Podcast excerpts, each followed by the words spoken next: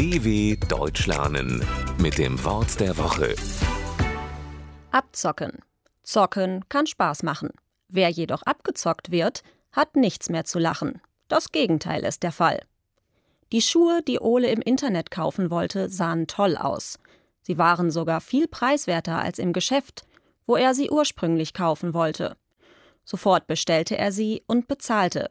Doch die Schuhe kamen nie bei ihm an.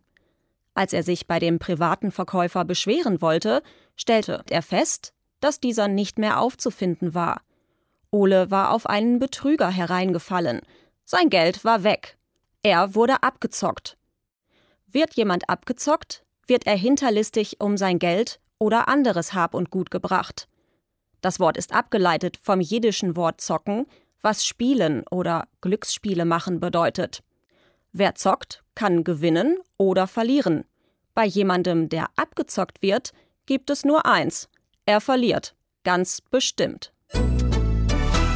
dw.com/wort der Woche